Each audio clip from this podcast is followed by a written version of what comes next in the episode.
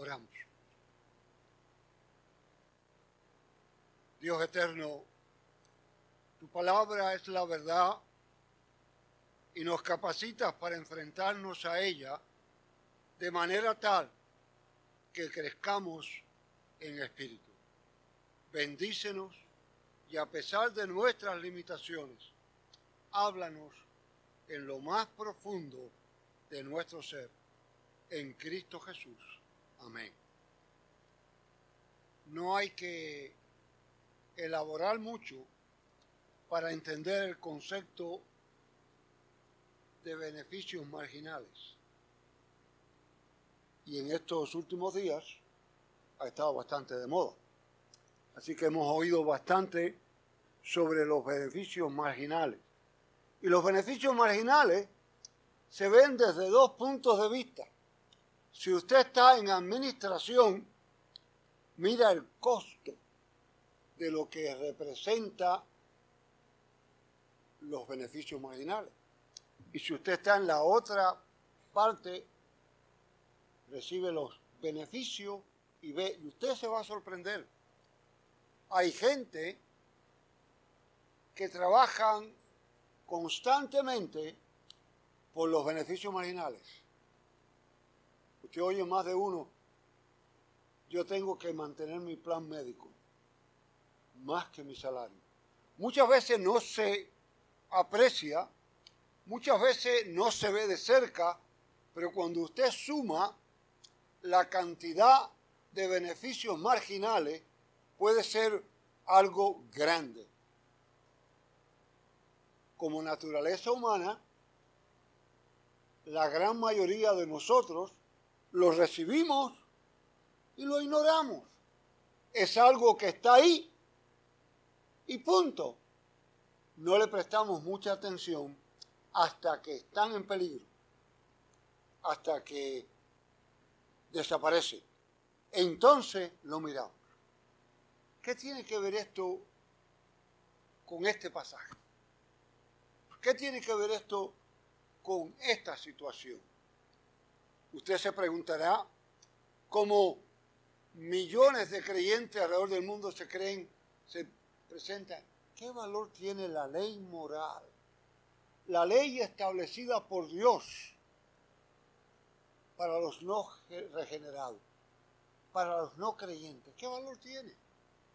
¿Qué valor tiene lo que es la palabra de Dios, lo que es la ley moral establecida para aquellos que no creen ni les interesa? Y déjenme decir, y ser un poco crudo.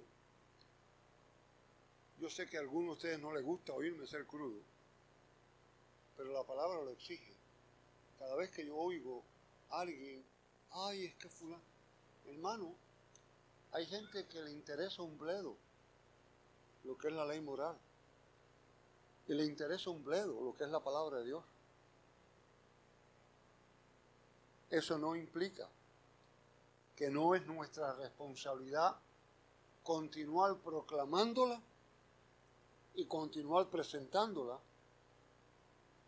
pero también implica que eso no es tampoco una llamada a cambiarla o hacerla más suave, es decirla tal como la escritura la presenta.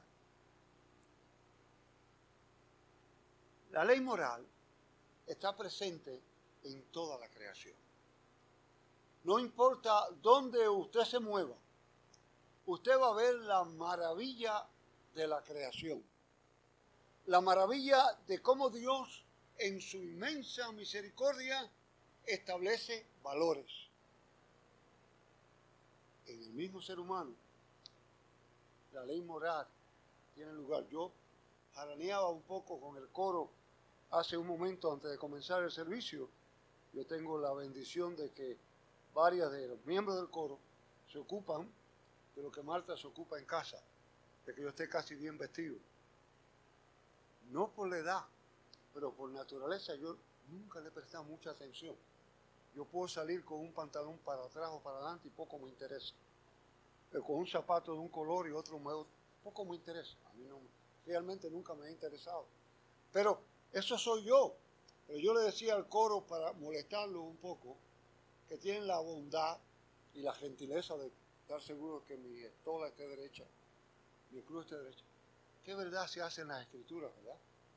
Cuando éramos jóvenes nos hidratábamos nosotros, nos vestíamos nosotros.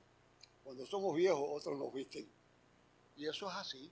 Esa es parte de lo que aprendemos. Y qué maravilloso es aprender a recibirlo con alegría, aprender a recibirlo con cordura, aprender a recibirlo con gozo. Aquellos que no creen, ¿qué beneficios tienen? ¿Qué beneficios marginales reciben de la ley moral?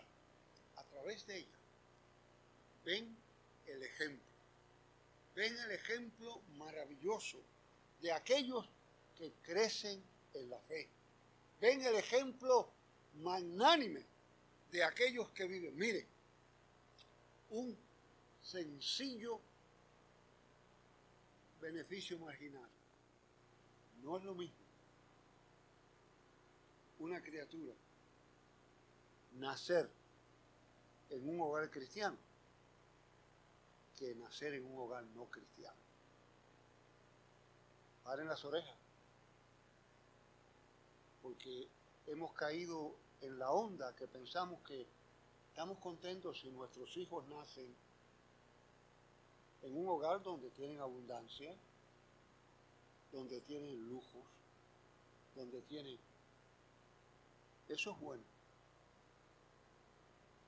pero eso no es suficiente. Eso es bueno, pero eso no cubre aquello de aquellas criaturas que tienen el beneficio de nacer en un hogar cristiano donde se les forma desde su niñez y donde los valores son expresados con claridad, pero no con regaños, no con crítica, pero con vida. Y usted sabe que usted puede de una manera maravillosa, de una manera sencilla, dar el beneficio en la vida de la ley moral por su ejemplo. Hasta el día de hoy, yo soy un defensor y practicante en mi propia vida, en mi familia lo sabe, aunque le cuesta trabajo lidiar conmigo del valor del día de reposo. Para mí es básico. Para mí es determinante. Yo entiendo que en el noventa y pico por ciento de las personas eso ni se menciona hoy en día. Eso no tiene ningún valor.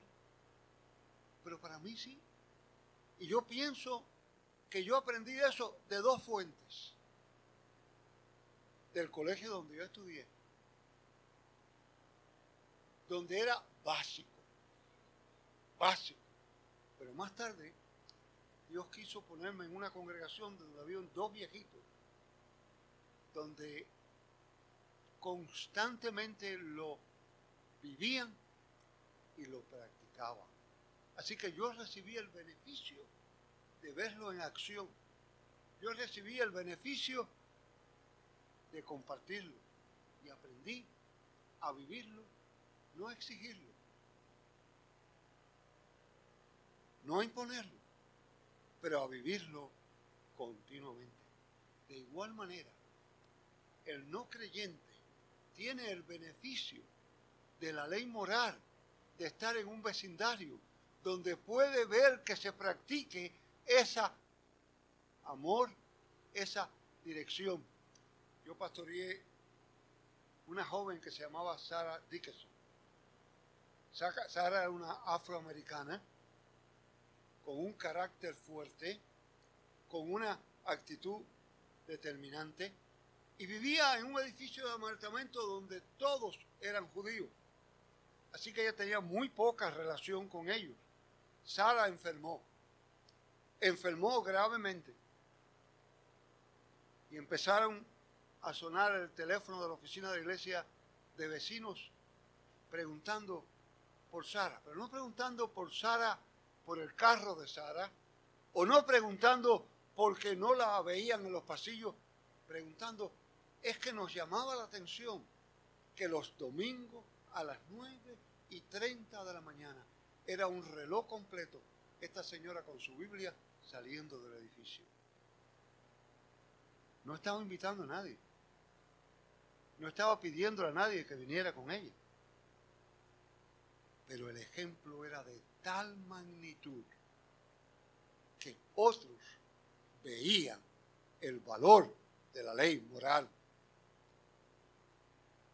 En una sociedad donde la violencia, el egoísmo y las luchas de clases, desgraciadamente, ocupan un lugar primordial.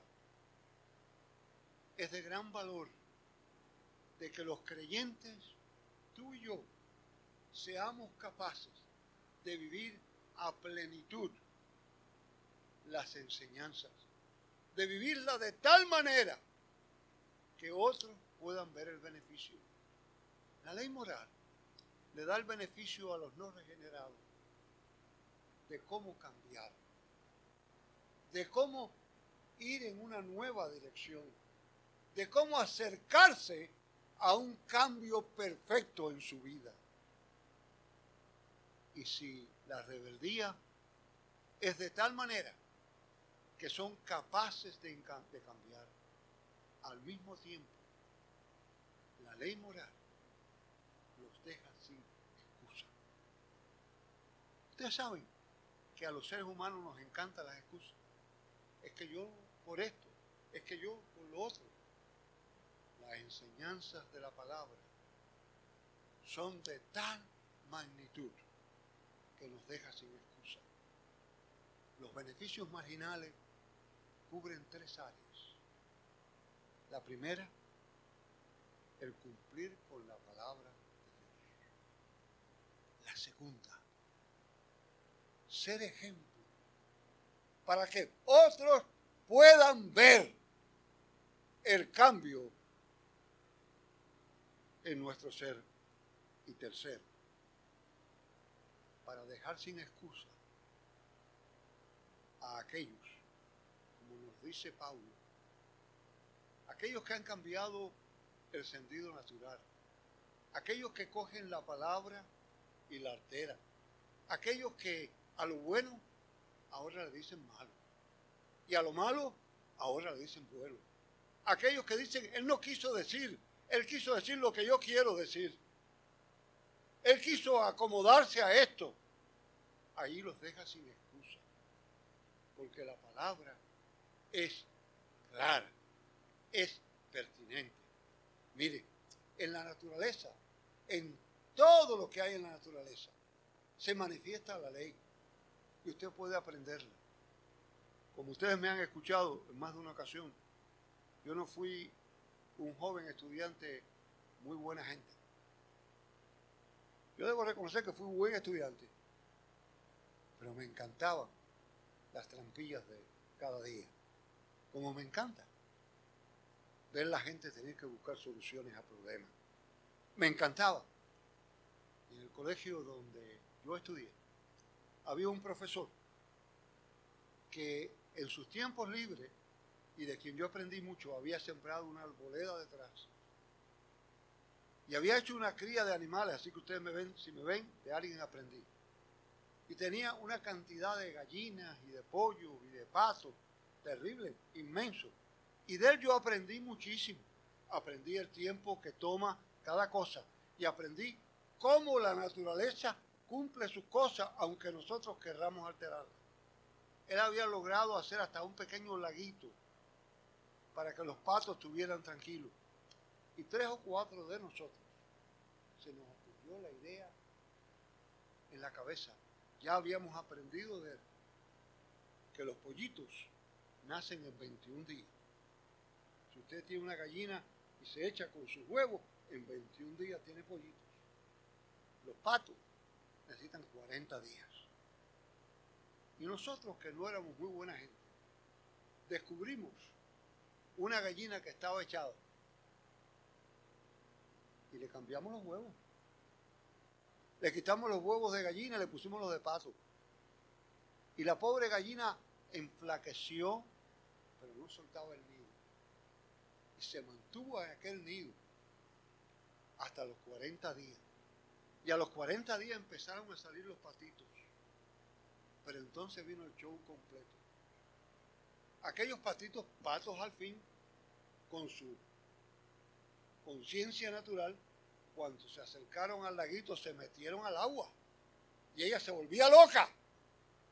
Loca.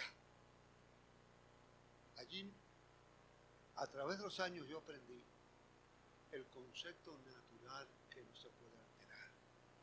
El concepto que Dios crea. La ley, dice la palabra, es como el ayo, es como la guía que nos lleva a Jesucristo. Las cosas naturales, las cosas normales, son las cosas que Dios ha establecido en la creación y nos guían hacia lo ideal. Cada vez que tú o yo fallamos, nuestra conciencia nos lo hace saber. Cada vez que tú y yo hemos cometido error, la conciencia nos redarguye y nos obliga a mirarnos, a no ser que hemos ido tan lejos que hemos adormecido nuestra conciencia. Y la palabra nos indica que eso pasa, que puede haber el caso de gente que adormezcan su conciencia y pierdan su razón de ser. Pero los servicios de cada día deben despertarnos y despertarnos como nunca a esos beneficios marginales. La ley moral está establecida. La ley moral se extiende y ella nos asegura la salvación. Ella sirve de ejemplo para otros que no creen y ellos deja sin excusa que no creen.